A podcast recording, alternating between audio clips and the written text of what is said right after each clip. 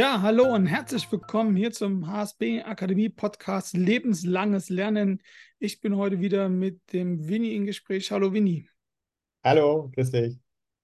Ja, wir haben heute ein sehr, sehr spannendes Thema. Wir wollen heute äh, reden über Sprache. Ne? Sprache auch ja. im, im, Kontext natürlich ähm, des Lernens an sich.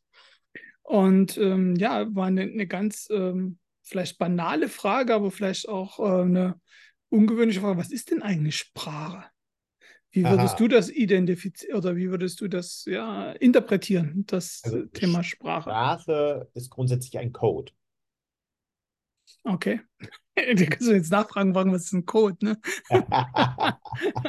Code ist also, eine Form von Sprache. Äh, äh, jede Sprache ist, besteht aus verschiedenen Codes. Also mhm. das heißt, wenn wir rein neurologisch oder, sag ich mal, von der Gehirnwissenschaft ausgehen, so kodieren wir Sprache. Ja, also das, es gibt ja äh, gewisse Sprachwissenschaftler, Vertreter einer der berühmtesten ist Chomsky, unter anderem, der halt auch äh, gewisse Areale postuliert hat, wo auch Gefühle abgehen, wo Sprache abgeht. Wir wissen mittlerweile auch natürlich, wo Sprache im Gehirn sitzt. Und das Entscheidende ist, wie codieren wir die Sprache? Wie lernen wir diesen Code? Ja. Und Sprache ist natürlich viel, viel mehr als das. Also mhm. wir haben dann noch die kulturellen Einflüsse. Das heißt, wo bin ich aufgewachsen? Also nicht nur in welcher Kultur oder in welchem Land. In gewissen Ländern äh, können die Menschen das R nicht aussprechen und das geht dann in ein L rein, ja, also im asiatischen Raum beispielsweise. Und äh, äh, es ist phonetisch gesehen bei Kleinkindern im Grunde genommen egal. Also bei, bei Babys, wenn die Sprache oder Kleinkinder, wenn die Sprache lernen. Das ist von Anfang an lernen, lernen sie es. Aber wenn es in dem, in, in, in dem Sprachraum, in dem sie erwachsen werden, nicht eingebettet ist, dann wird es schwierig. Und deswegen wird aus dem R dann ein L, ja, beispielsweise. Und das ist aber äh, deswegen nicht Hopfen und Mais verloren, weil wir können Sprachen lernen und äh, natürlich mit einer großen Herausforderung. Da muss man dann länger dran sitzen und üben, wie ich aus dem L ein R mache, weil das R in der Sprache als Kodierung nicht eingebettet ist, also kulturell gesehen. Ja? Mhm. Also wo sind wir aufgewachsen, mit welcher Sprache sind wir aufgewachsen und wie hängen die Sprachen miteinander zusammen? Ein hochspannendes Thema. Und wir können ja äh, zum Beispiel sagen, Sanskrit gehört zu den ältesten Sprachen der Welt, wenn nicht sogar die älteste. Ja? Und ähm, wann wurde. Aber warte mal, würdest du jetzt Sprache damit definieren, dass du sagst, es ist auch etwas, was verschriftlicht ist? Denn ich will mal sagen, Sprache an sich ist ja eher ähm, die, also das Herausbringen von Tönen, das Akustische. Ja, damit fängt es ja an. Also gehen genau. wir zurück in, in, in das Steinzeitalter, hm. äh, wo, wo, wo, wo, wo die Sprache von Lauten ja, geprägt war. Also Laute. Also der Mensch hatte gewisse Laute drauf für Gefahr, für also, also Warnung, da ist ein Säbelzahntiger oder da ist ein Mammut, wir rennen alle hin mit unseren Speeren und haben Futter fürs Winter, äh, für die Winterzeit. Also äh, gewisse Laute. Sprache entsteht durch Laute und das erste Musikinstrument, wenn du so willst, wurde als äh, Sprachübertragung benutzt und das war ein, ein Bogen, der so zwischen die Zähne genommen wurde und dann einfach so, also wie, man kann sich das ja vorstellen, es gibt ja so diese ähm, Mundlauten, die so ja, genau. Ne? genau. So, und das Ganze haben die früher mit so einem Bogen gemacht und dann haben sie dran gezupft und, und dann die, die Schwingung verändert mit dem Mund von, von diesem, von diesem Bogenseil. Mhm. Ja? Und damit haben sie die Schwingung verändert. Und damit haben sie auch, sage ich mal, untereinander kommuniziert. Sprache grundsätzlich bedeutet Kommunikation durch eine gewisse Kodierung. Und die Frage ist also, wie ich sagte, äh, es fängt mit Lauten an, da hast du vollkommen richtig, ja. Und äh, insofern ist es spannend, wie sich über die Jahrtausende Sprache entwickelt hat in den verschiedenen Kulturräumen und wie Sprache selber dann, sage ich mal, zum Ausdruck einer, einer, einer wesentlichen Zeit auch benutzt wurde, um, um Dinge auszudrücken. Und äh, das ist also, da könnten wir stundenlang in die Tiefe gehen. Aber wenn wir das so sehen, dann fängt das mit den Lauten an, äh, im Steinzeitalter bis hin zu dem Punkt, wo sich die Laute dann äh, darin verwandelten, um Objekte zu bezeichnen. Ja. Okay. Und so ist dann Sprache im Laufe der Zeit hat sich das entwickelt, dass die Laute dann nicht nur einfach Laute blieben, ja, sondern auch dann zu Wörtern wurden, weil damit auch Objekte bezeichnet worden sind. Und äh, dann natürlich, wann ist die Sprache schriftlich entstanden? Wie ist sie schriftlich entstanden? Ähm, und auch da geht das ganz, ganz, ganz weit zurück. Äh, die Ägypter, die Inder, die Chinesen, die hatten fast alle parallel in ihren eigenen Kulturräumen zu unterschiedlichen Zeiten ihre Sprache auch schriftlich dann entwickelt. Ne? Wobei ich sagen muss, dass äh, für mich meistens im asiatischen Bereich und auch bei den Ägyptern in Form der Hieroglyphen ja eher so eine Bildsprache ist. Ne? Also es ist ja, wobei das Bild nicht immer zwangsläufig das Wort ist. Ne? Das muss man auch richtig. sagen. Gerade im Ägyptischen richtig. ist das manchmal verwirrend, weil der Vogel nicht unbedingt den Vogel darstellt. Ja.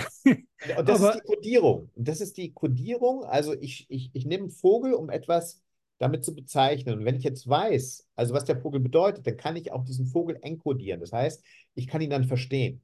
Mhm. Ich weiß dann, was mit dem Vogel gemeint ist. Also im Zusammenhang mit anderen Bildern.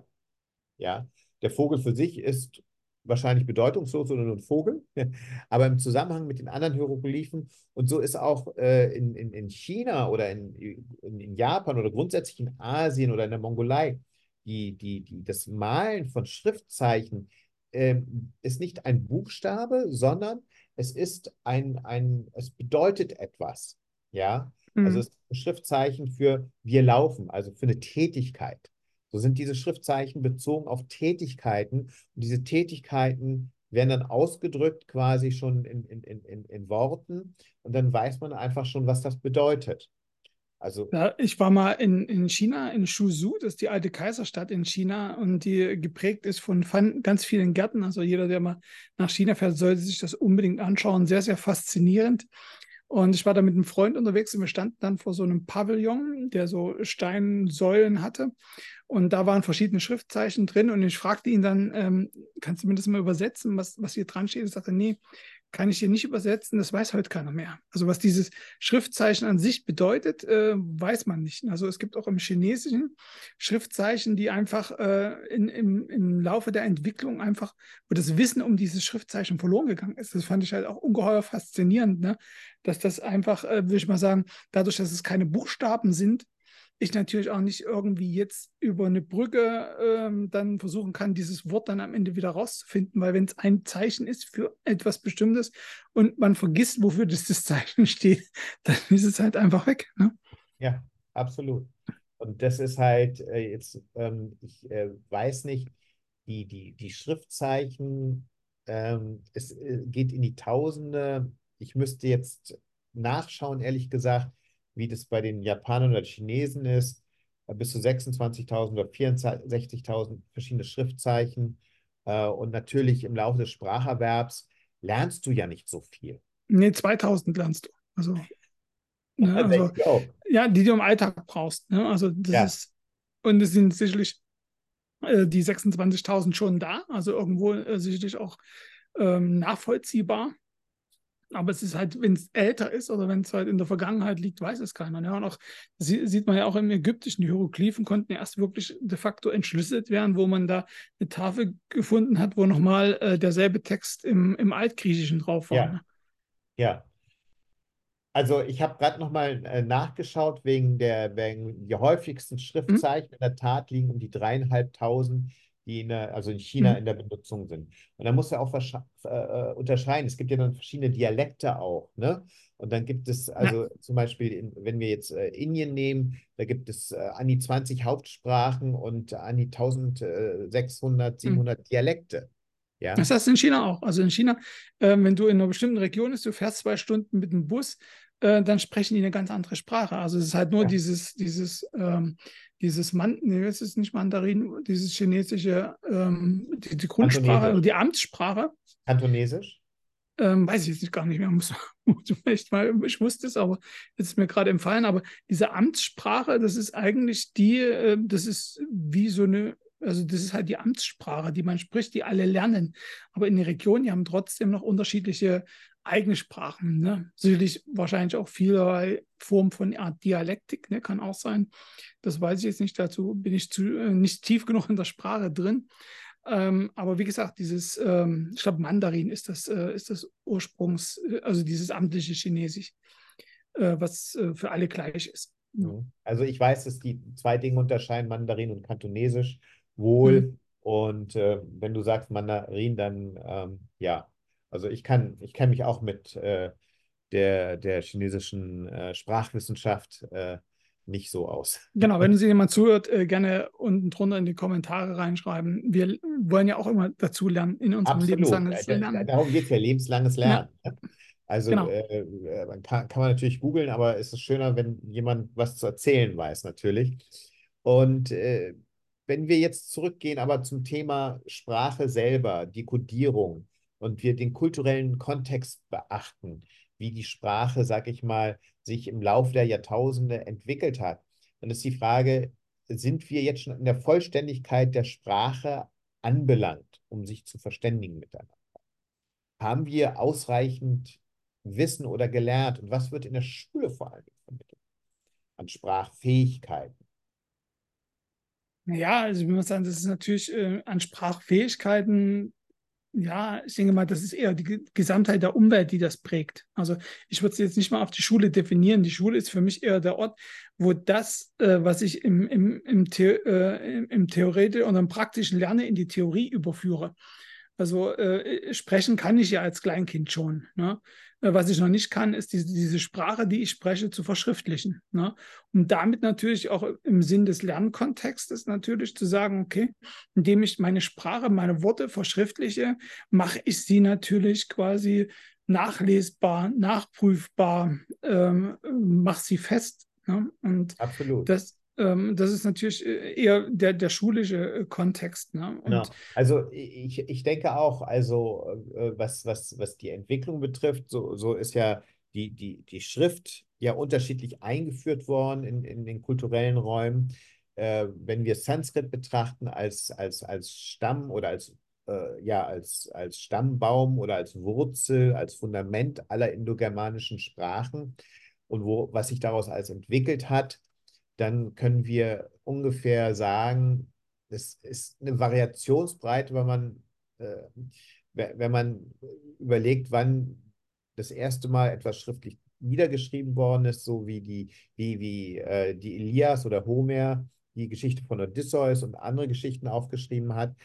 Ähm, so kann man dann sagen, okay, so viele Jahrhunderte vor Christi ist äh, die Geschichte, äh, sag ich mal, Schraf, sprachschriftlich, sag ich mal, in, in, in, in, in der Entwicklung so weit gekommen, dass dann nicht nur mehr Stein und Meißel war, dann das Papier, das Papyrus, schon die erste ja. Form von Papier und später aus China, sage ich mal, äh, gebracht worden ist und äh, in Indien, sage ich mal, die, die, die, die, die indogermanische Sprache oder Sanskrit äh, schon mit dem ersten ja, Buch, wo man sagt, es war die Bhagavad Gita, also die heilige oder die Schrift, die die äh, Mythologie oder das Weltbild Indiens erklärt, ähm, wo dann die Mythologie drin ist, die Geschichten drin sind, die Götter drin sind und die äh, königlichen Familien untereinander, sage ich mal, auch niedergeschrieben sind. Und das ist schon relativ alt. Ja, wenn ich sage dreieinhalbtausend vor Christi oder viereinhalbtausend, es gibt auch Funde, die noch weiter zurückgehen. Aber wie gesagt, es ist eine Entwicklung. Man kann nicht sagen, punktgenau, dann ist die Sprache entstanden. Das sind ja Funde, die zu einer bestimmten Zeit gefunden worden sind, die geschätzt werden. Und wenn wir einfach zurückgehen und einfach sehen, wie Sprache sich entwickelt und wie entwickelt sie sich heute, und womit beschäftigen sich Menschen, wenn sie neue Sprachen entwickeln? Das ist ja auch spannend. Jetzt gehen wir mal äh, an, an, an, zwei berühmte ähm, Schriftsteller. Das eine ist Tolkien, ja, der komplett die elbische Sprache entwickelt hat, die beruht auf ähm, der gälischen Sprache, also Walisisch mhm. und, und, und Gälisch. Und daraufhin das Elbisch entwickelt hat, also wenn ich das richtig im Kopf habe. Und dann gehen wir zurück auf ähm, Gene Roddenberry, der Star Trek geschrieben hat, also Raumschiff Enterprise, und äh, wo Klingonisch entwickelt worden ist.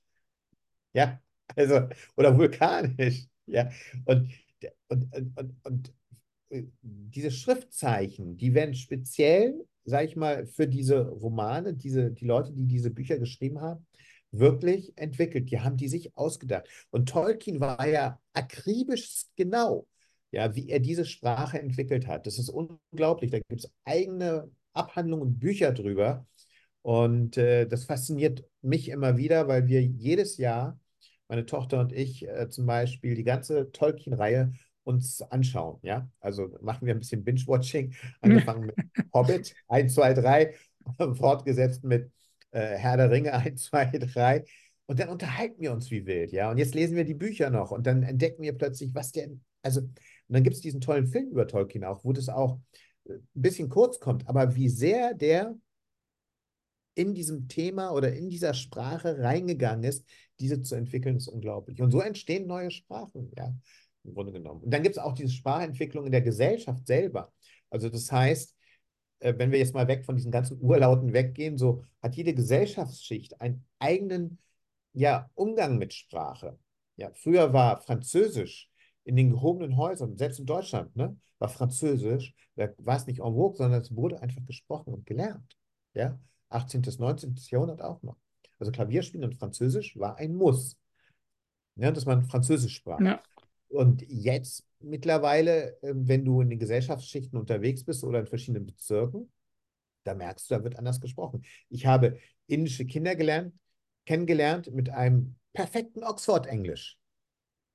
Aber sobald sie Deutsch sprachen, ähm, kam ein Neuköllner Dialekt raus.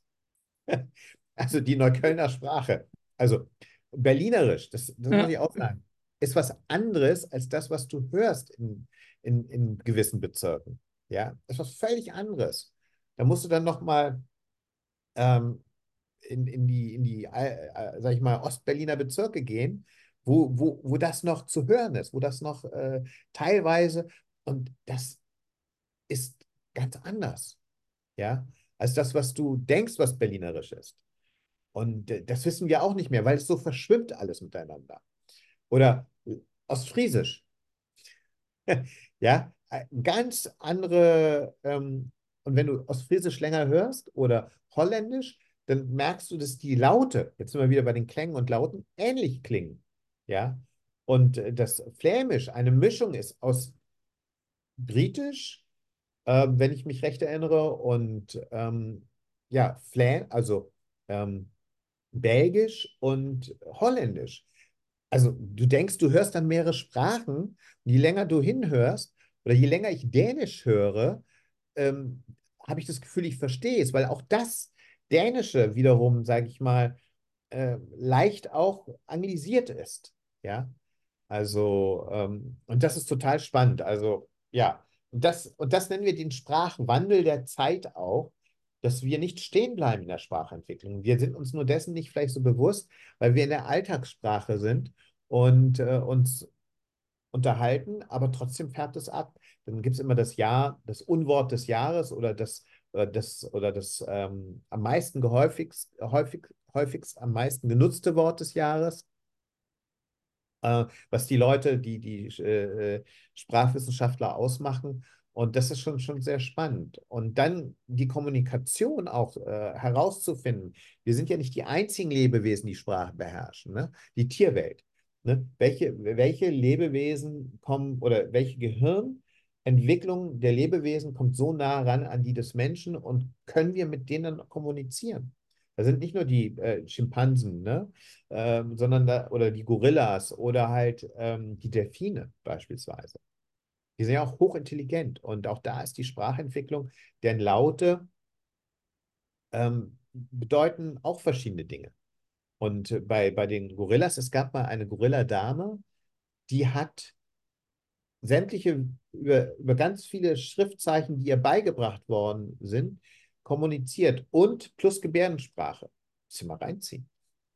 Ja, Gebärdensprache finde ich halt auch ungeheuer spannend, wobei ich auch nicht wusste, das hatte ich dann durch eine Bekannte, die äh, Gebärdensprache gelernt hat, mitbekommen. Auch da gibt es unterschiedliche Sprachen. Also nicht jeder, der in Deutschland äh, in der Gebärdensprache ausgebildet wird, wird jemanden verstehen, der, äh, was weiß ich, aus Amerika kommt und weil die dort wiederum zum Teil auch andere Gebärdensprachen äh, vermitteln. Also ähm, ja das, das fand ich auch ungeheuer spannend. Ich dachte immer, das Gebärdensprache ist eigentlich so etwas, was jetzt über den ganzen Globus quasi identisch ist, was, äh, aber ist es halt auch nicht. Und bei Sprachen finde ich halt auch spannend, auch diesen Trend, den, den, den es ja auch in der Wirtschaft und auch in der Lehre gibt, ne? also auch gerade bei Bildungsunternehmen, äh, zur Vereinfachung von Sprache. Ne, indem ich einfach wirklich überlege, ähm, äh, wenn ich jetzt, ähm, auch das ist ja auch ein Thema, was uns immer wieder betrifft, äh, wenn ich irgendwelche Fachtexte habe, ne, die ich äh, einbauen will in, in Wissensvermittlung, also in einen Studienbrief zum Beispiel. Ja, und dass ich da natürlich auch darauf achte, äh, achten muss, dass ich das würde ich mal sagen, von dieser wissenschaftlichen Sprache hinüberleite in eine allgemein verständliche Sprache, damit der am Ende, der äh, das, das lernt, äh, auch versteht. Ne? Nur ja. könnte man äh, sagen, naja, äh, früher haben sie ja auch immer die, die nur anhand der Wissenschaftsbücher gelernt.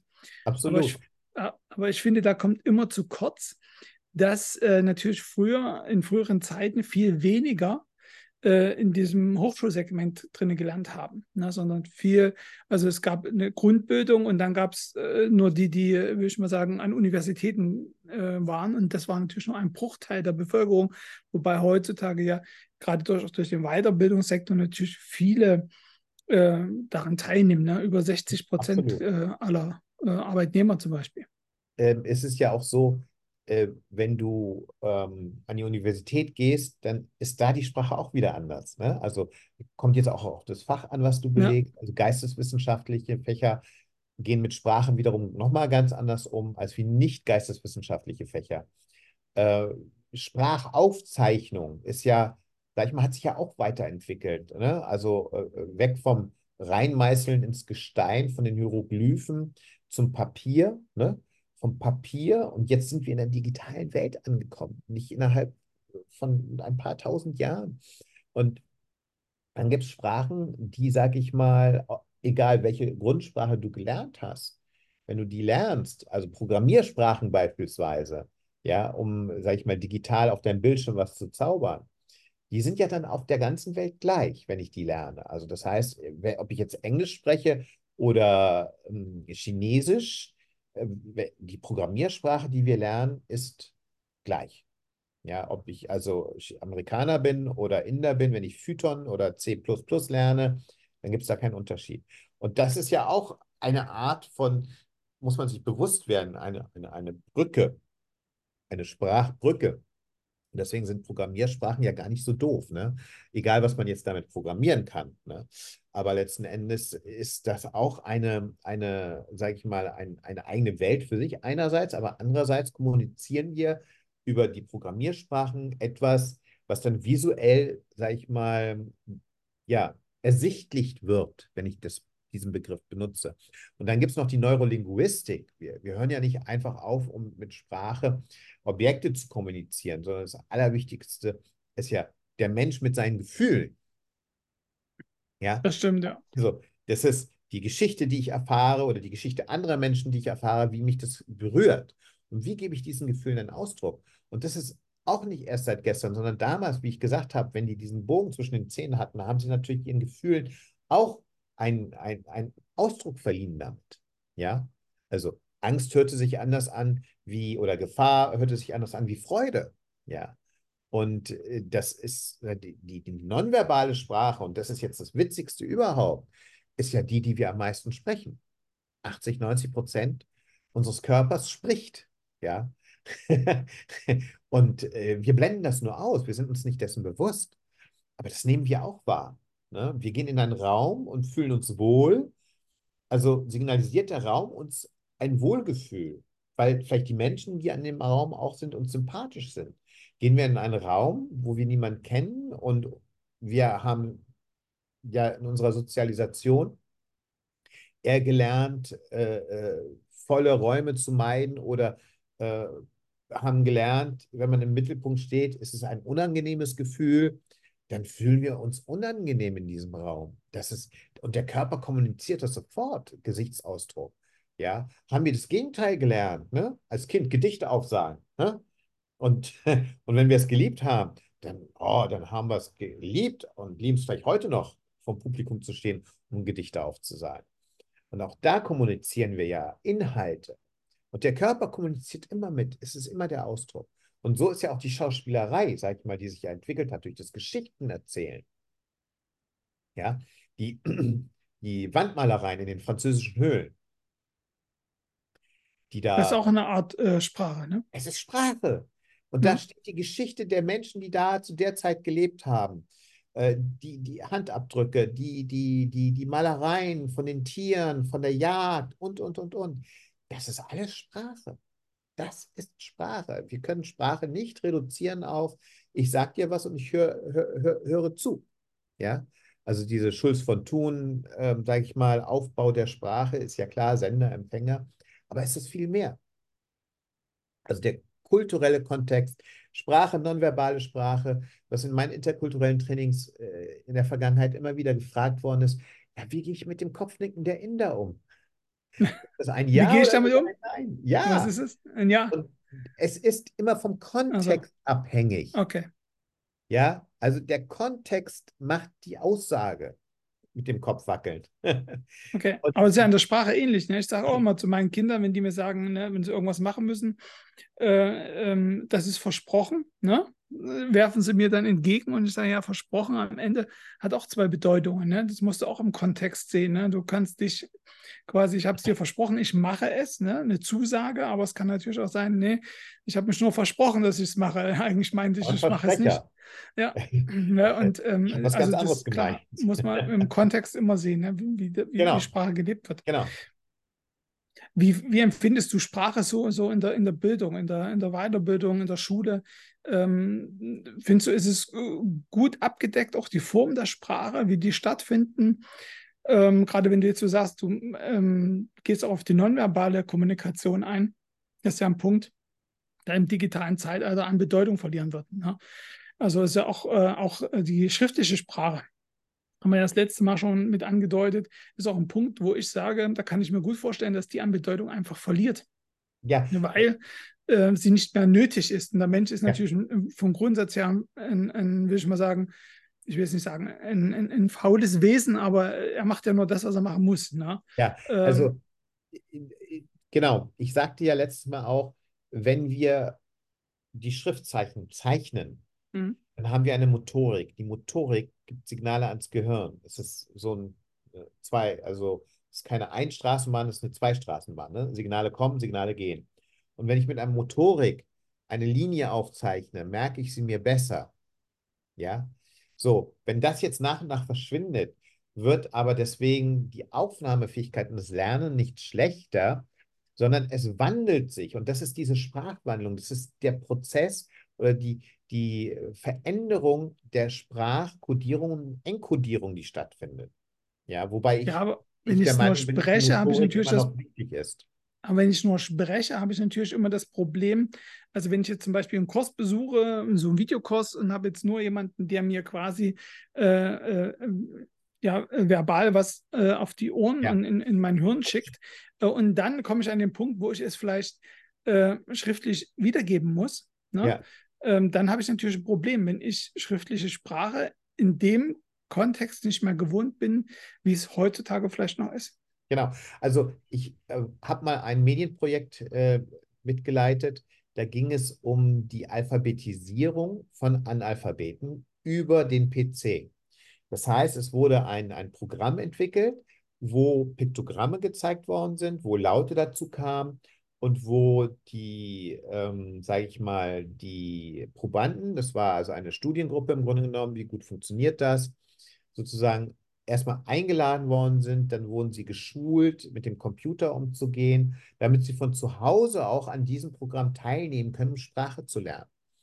Und äh, das ging natürlich schon auf dieses Niveau, dass die Videos sehr wichtig waren, das gesprochene Wort sehr wichtig war und dann die Alphabetisierung, die digitale, also die Bilder, wie auch die Sprache zu den entsprechenden Bildern ganz, ganz wichtig war. Und es hat funktioniert, es hat wirklich gut funktioniert. Und äh, inwieweit jetzt dieses Projekt, weil es ist wirklich schon über zehn Jahre her, ähm, sag ich mal, fortgeführt wurde, so kann ich nicht sagen. Aber in der Zeit, wo ich das mitbegleitet habe, war das eine sehr, sehr spannende Sache. Und ich glaube, dass wir das digitale Zeitalter nutzen sollten, um das Digitale als Instrument zu verstehen und den Ursprung der Sprache oder der Möglichkeit, die uns Sprache bietet, ja, damit nicht zu vergessen. Okay, also aber so, trotzdem wird es spannend zu kombinieren sein, ne? Also, ähm, Absolut, das ist, ja. das ist, was ich ja meinte, ne? Also wenn ich das kombiniere. Ja. Ähm, und gleichzeitig denke ich, wenn ich jetzt zurück zum Thema Bildung gehe, es ist sehr, sehr wichtig, dass die neuen Generationen lernen, einerseits mit den Pads und den Rechnern umzugehen und damit viel auch Erleichterung stattfindet, viel Papierloses stattfindet. Und gleichzeitig sage ich, einerseits schonen wir die Umwelt, aber andererseits reißen wir neue Ressourcen auf, um, sage ich mal, digital werden zu können. Also müssen wir ein bisschen die Waage halten, äh, was ist wirklich nachhaltig und was nicht. Ne? Also wir müssen Bäume schützen, ja, aber wenn wir jetzt Computer, mehr Computer brauchen, mehr Tablets brauchen für Schulen, dann brauchen wir natürlich auch wieder mehr Edelmetalle für die Computertechnik. Ne? Äh, also äh, müssen wir da schauen, was bedeutet Nachhaltigkeit in der Sprache. Alleine schon das ist ja auch etwas, worüber wir uns bewusst werden müssen. Ist ja auch ein sehr wichtiges Thema mittlerweile, denke ich. Nur, dass noch keiner über diese Verbindung vielleicht so ausgerechnet, so tief nachdenkt oder äh, nachgedacht hat oder die Forschung da ist, weiß ich jetzt nicht, weil es jetzt spontan hochgekommen ist, dieser Gedanke. Und äh, gleichzeitig ist es wichtig, dass dennoch die Kinder nicht vergessen, wie ein Stift zu führen ist. Weil das ist das, das Rudimentäre. Ja. Wobei ich nicht mal bei den Kindern denke. Ich denke, also wenn du jetzt Erwachsener bist, du gehst aus der Schule raus, ne? bis dahin hast du es vielleicht schriftlich schreiben müssen, wobei das sicherlich auch tendenziell abnimmt.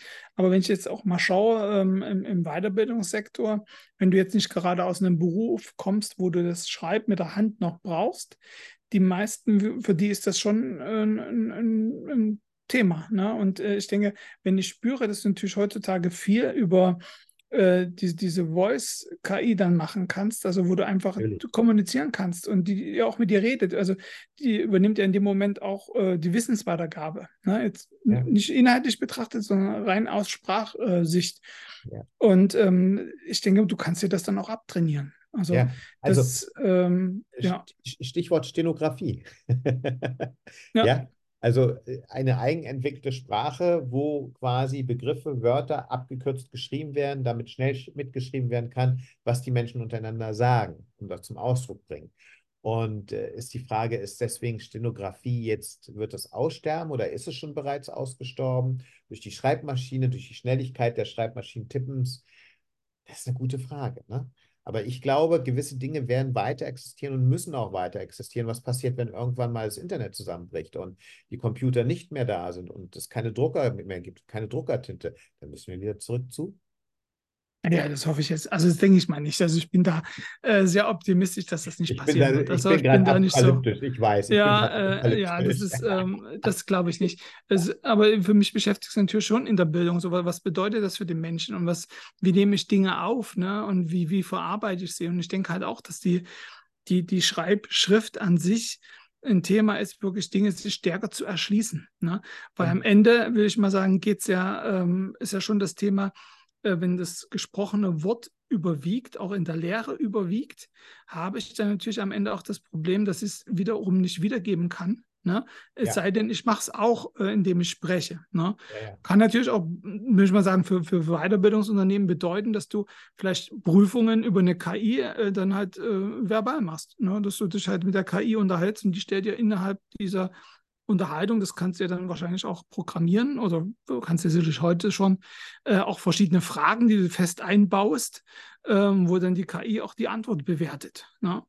Also, dass du sagst, du machst jetzt nicht mehr einen schriftlichen Test, wo jemand was reinschreiben muss ähm, oder vielleicht sogar was lesen muss. Also es geht ja dann schon in dem Schritt auch, wenn Schreiben und Lesen ist ja miteinander verknüpft ähm, dass ich dann natürlich mir eine Frage nicht durchlese, sondern die höre ich dann und habe dann halt eine Prüfung, wo eine KI mit mir redet. Und ähm, das äh, kann ich mir vorstellen, dass das das Lernen schon verändert. Auf jeden Fall. Also ich meine, es gibt ja diesen einen Satz, die, die Feder ist stärker als das Schwert, als Metapher. Und äh, unabhängig jetzt, wie diese Metapher, in welchem Kontext die entstanden ist, ist es ja auch ein Ausdruck dessen, wenn ich schreibe, und da gehe ich nochmal zurück auf unser Gehirn, wie wichtig das Schreiben lernen ist für die Motorik auch alleine schon. Ja, also es geht ja nicht nur darum, ich, ich, dass ich durch die Linienführung hier eine bessere Abspeicherung äh, habe, sondern einfach auch, ich habe ja, dadurch lerne ich ja auch eine gewisse Feinmotorik in meinem Leben, die mir vielleicht so gar nicht äh, ich nicht lernen würde. Und in der Steinzeit habe ich Feinmotorik hm. anders gelernt, vielleicht. Ja, ich wollte gerade sagen, also da würde ich jetzt mal, ähm, ähm, ja, mal einhaken, das äh, würde ich jetzt nicht so unterschreiben, weil ich einfach denke, es gibt verschiedene Wege, sich auch eine Feinmotorik äh, zu, ähm, zu erschließen, ja. beziehungsweise auch es gibt verschiedene Modelle, wie ich äh, auch Wissen im Kopf abspeichern kann. Also das, das ähm, ja. würde ich mal sagen, äh, man, sicherlich bei uns noch in der Art und Weise, wie wir Bildung verstehen, immer noch in, der, in, dem, in dem Schreiben ist. Ja. In dem Hand, Handschriftlichen ähm, sehe ich auch so.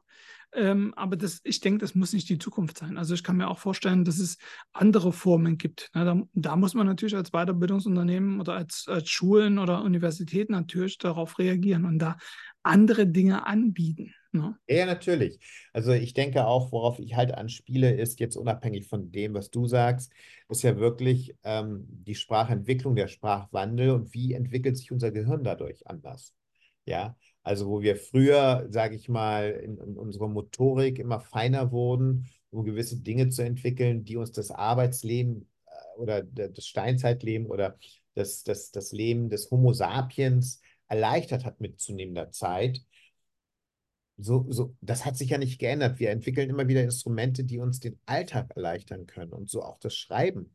Und ich frage mich, also könnte ich zum Beispiel, wenn ich jetzt äh, was, was schreibe und äh, mittlerweile bin ich natürlich von, vom, vom langen schriftlichen Sachen umgestiegen von Bleistift und Papier auf den Computer, ganz klar.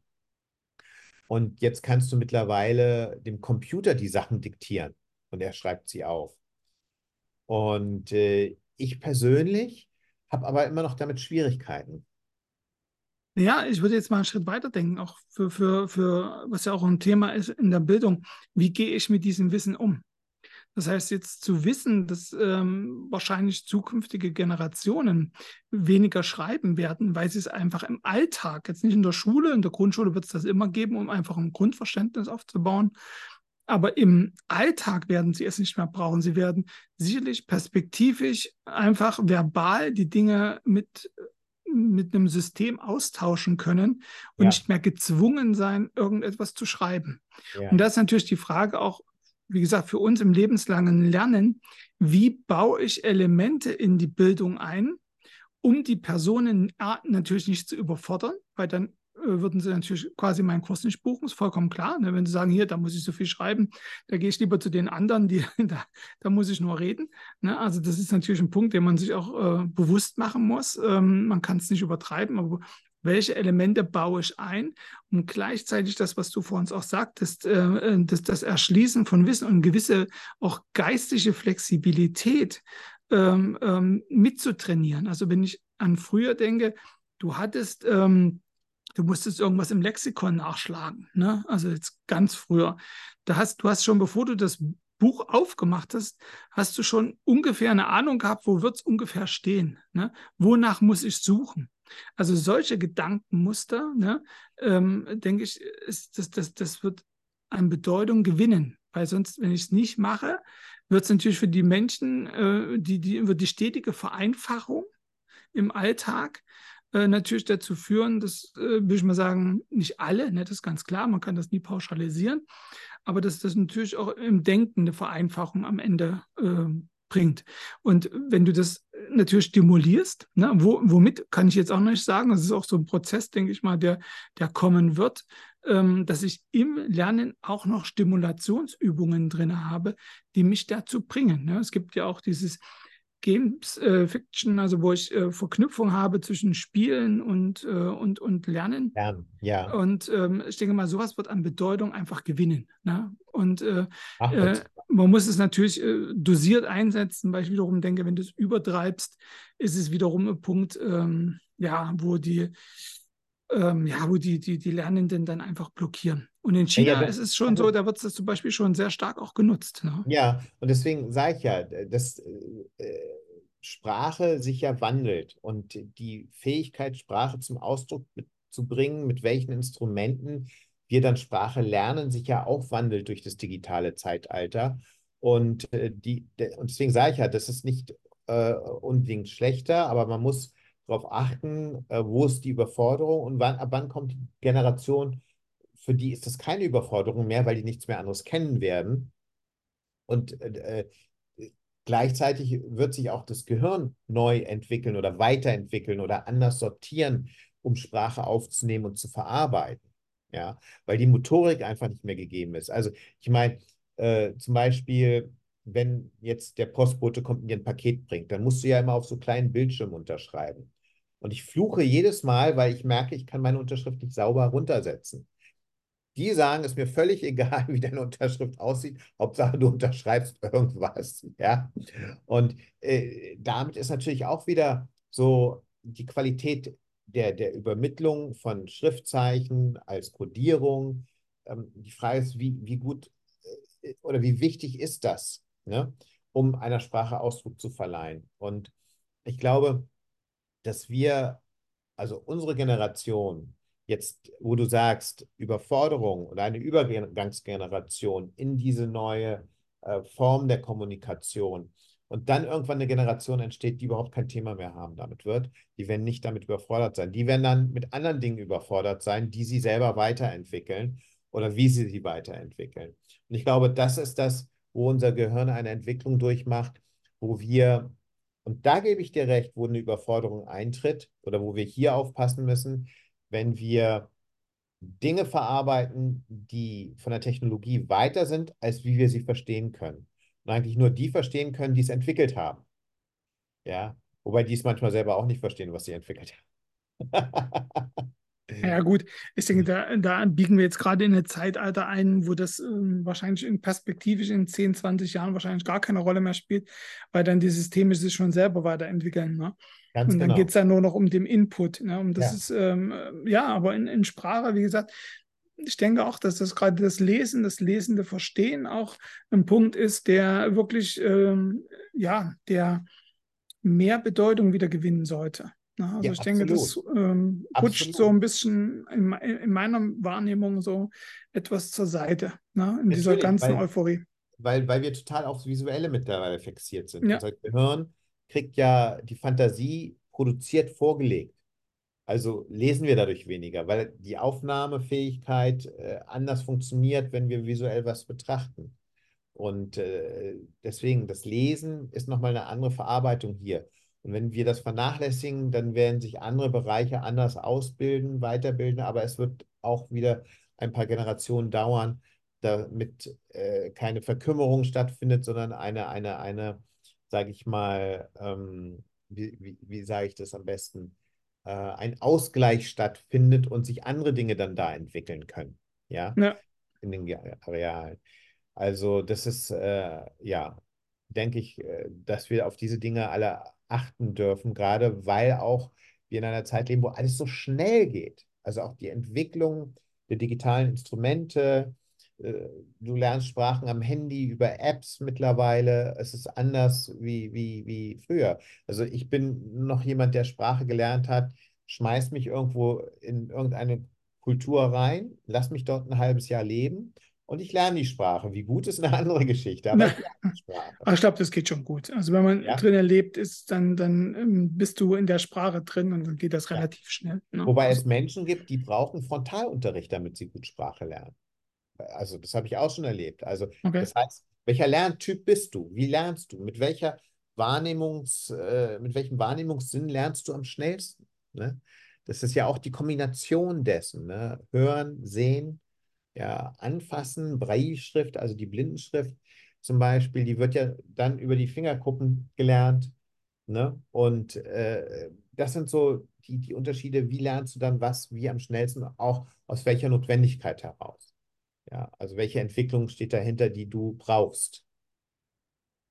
Auf jeden Fall. Am, am besten wäre es ja sowieso, wenn es irgendwann mal hin zu, zu, einer Sprache entwickeln würde. Ne? Also klar kann man jetzt einwenden, dann geht auch viel kulturelle Vielfalt verloren, ne? gar keine Frage. Aber in, in der Kommunikation, wobei, man, wenn man natürlich dann Systeme hat, die simultan übersetzen, spielt es ja, dann auch wieder keine Rolle ja. mehr. Ne? Das hat man ja versucht, indem man eine EU-Sprache versucht hat zu entwickeln, das sogenannte Esperanto. Das hat sich leider ja nicht durchgesetzt. Ne? Das hat sich leider nicht durchgesetzt. Aber das wäre der Clou gewesen. Ähm, durchgesetzt hat sich, und das ist wiederum der Seefahrerei Europas geschuldet, ähm, sag ich mal, Englisch, äh, Spanisch, Französisch, ne? das sind die Seefahrer, die großen Seefahrernationen von früher, die ihre Sprachen wirklich weit verbreitet haben. Ja. Und das Chinesisch und Hindi, sage ich mal, oder Chinesisch die meistgesprochene Sprache ist, äh, liegt ja einfach an der Zahl der Menschen, die in China leben oder weltweit leben, ja, und mit dieser Kultur aufgewachsen sind. Und mit Hindi ist es, äh, kannst du es nicht genau so sagen, weil nun Hindi zwar offiziell die Amtssprache ist neben Englisch, aber da ist Englisch wiederum die Sprache, die auch weltweit, sage ich mal, sich durchgesetzt hat und überall Menschen miteinander verbindet. Selbst in Indien, Nordinder und Südinder oder Ost und West, Englisch verbindet in Indien. Ja, bei so vielen verschiedenen Hauptsprachen und Dialekten verbindet Englisch. Und ähm, Englisch lernst du ja, ich glaube, weltweit fast in jeder Schule, wenn du nicht das, jetzt sage ich mal, eine andere Sprache wählst als, als Hauptlernfach. Naja, in China ist es schon schwierig. Also, ja, wo da, ich in China da, war, da anders, natürlich. kommst du, also ich habe auch gedacht, mit, mitten im Shanghai mit Englisch kommst du immer durch. Ne? Ich ja, habe ja. dann zum Schluss meine Zeit, wo ich geweckt werden wollte, auf dem Zettel aufgemalt. Äh, also bin dann wieder in die Bildsprache gegangen, sozusagen. Und ähm, also da muss ich sagen, da war ich sehr überrascht. Also das hätte ich ja. so nicht erwartet. Also dass das dort über, also sicherlich bei Personen, die in internationalen Unternehmen arbeiten, sicherlich schon. Aber so in der, in der, in der breiten, sage ich jetzt mal, in der breiten Bevölkerung Englisch ähm, ähm, keine Rolle gespielt hat. Ne? Ja, aber jetzt spielt es eine Rolle. Es spielt auf dem wissenschaftlichen Feld eine Rolle. Es spielt auf ähm, der, der, der Verständigung der Völker untereinander offensichtlich eine Rolle.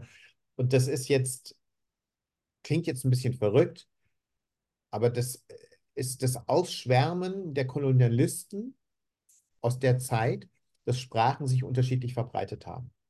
Und natürlich, wenn du nach Amerika schaust, gibt es in den Großstädten immer so äh, wie, wie Chinatown oder Indiatown oder auch in, in England gibt es Bezirke, wo, wo du, wenn du durch diese Straßen läufst, du denkst, du bist sogar in diesem Land, wo die Sprache gesprochen wird. Ja, weil einfach so ja. viele Menschen dort, die da leben, einfach diese Sprache sprechen. Also setzt sich Sprache andersweitig wieder umgekehrt auch so durch, ja, und äh, vermischt sich dann auch wieder. Und äh, was es heißt, parallel mehrere Sprachen zu lernen, ist, glaube ich, es gibt eine Phase, wo sowas gut geht, aber ich glaube, wenn du am Anfang stehst als Baby, als Kleinkind und Sprach, in der Sprachentwicklung stehst, dann solltest du meiner Meinung nach eine Sprache richtig lernen und wenn die dann da ist in der Verständigung, dann die nächsten Sprachen lernen.